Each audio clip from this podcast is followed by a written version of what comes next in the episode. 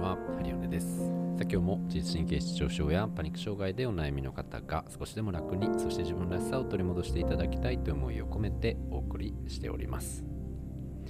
今日はですね人の不調の9割は緊張であるという話をねしてみたいなと思います、えー、僕がですねいろいろ自律神経の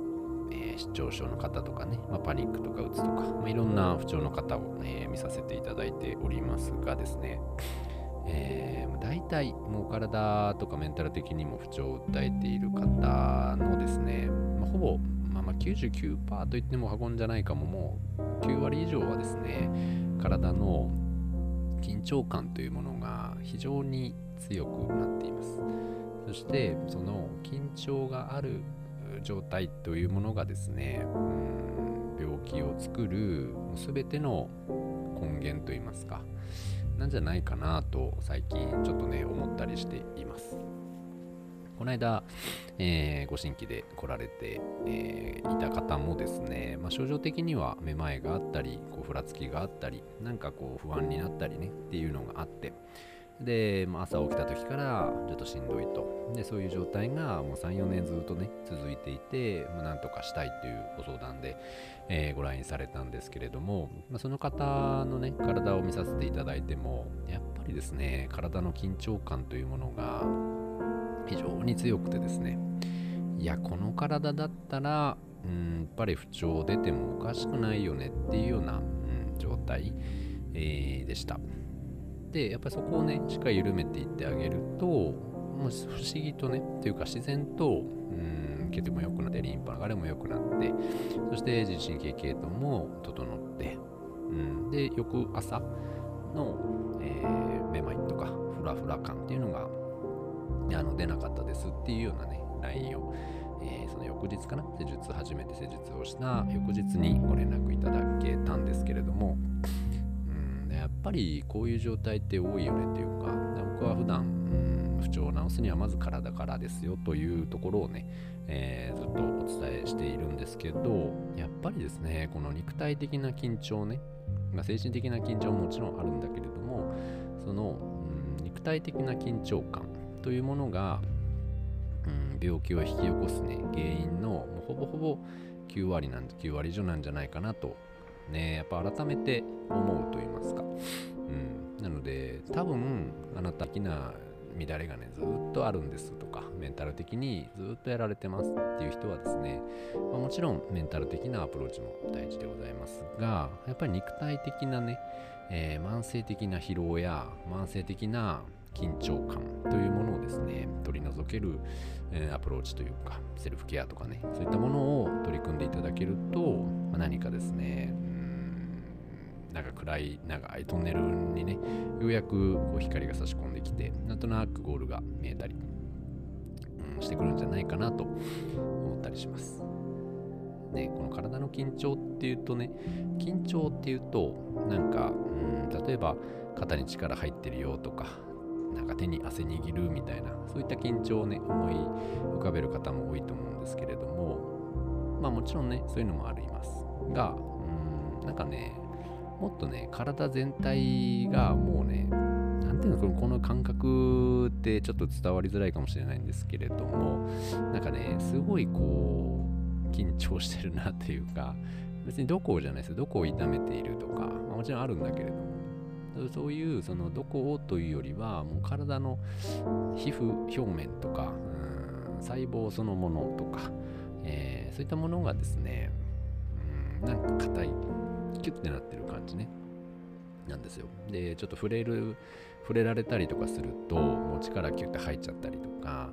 うん、なんかねほぐそうと思ってもなんか力が入っちゃって逆にそのほぐせないみたいなね感じがあったり、うん、そういったところがうんなんかねどこというよりは体全身そんな感じというか頭もそうだし、えー、肩も首もそうだしお腹もそうだし背中もそうだし股関節とか骨盤もそうだし太もものね足とか足の指先とかそういったものもそうだし全部がねうっすら緊張しています。あーっていうか、まあ、がっつり緊張してますね。悪い人ほどね。すっごい力入ってますし、うん、なんかだらんとできないっていうかねこうべちゃっと寝れないっていうか、まあ、そういった方々がやっぱり多い。でそういう人たちの不調というものはですねやっぱなかなかなかなか取れないなっていうか、うん、でその状態で例えば、えー、7時間8時間10時間寝ててもね寝ても多分ちょっと睡眠の質が悪かったりそもそもあんまり寝れなかったり、えー、するんじゃないかなと思ったりするんですよね、うん、だからそういうそこまで行ってしまった方は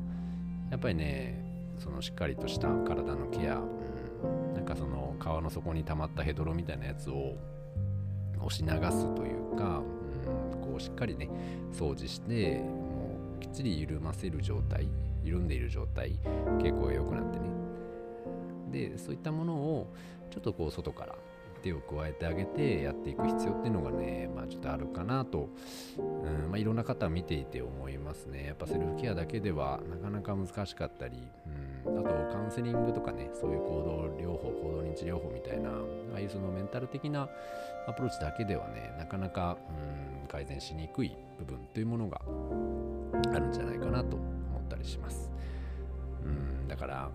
まあそうね。まあこれはねなかなか難しいことでもありますしじゃあどうすんのよっていう時にね、えー、なかなかうまくいかないっていう部分もあるんですけどまあでもね自分の今の体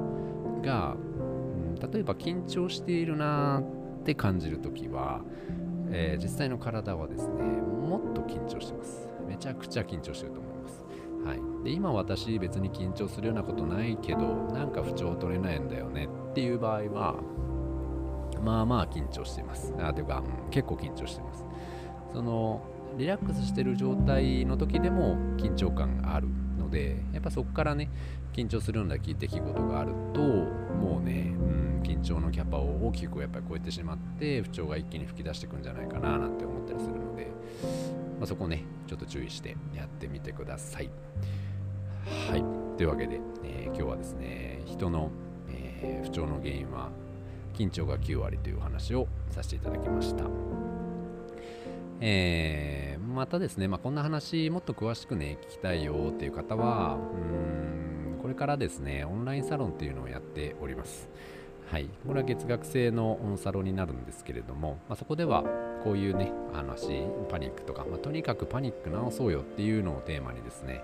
えー、オンラインでオンラインではあるんですけれども好きな時に学べてそして、えー、ハリオネとですねやんわりつながりながら、癒されながらですね整っていくような、えー、サロンをやっております。よければね、えそちらも検討いただいてまあなんかうんなんかピンときた時にねあのなんか覗きに来てもらえたらいいかなと思ったりします。はいというわけで今日はねこの辺にしたいと思います。皆様ではお元気でというかお大事になさってください。それでは失礼します。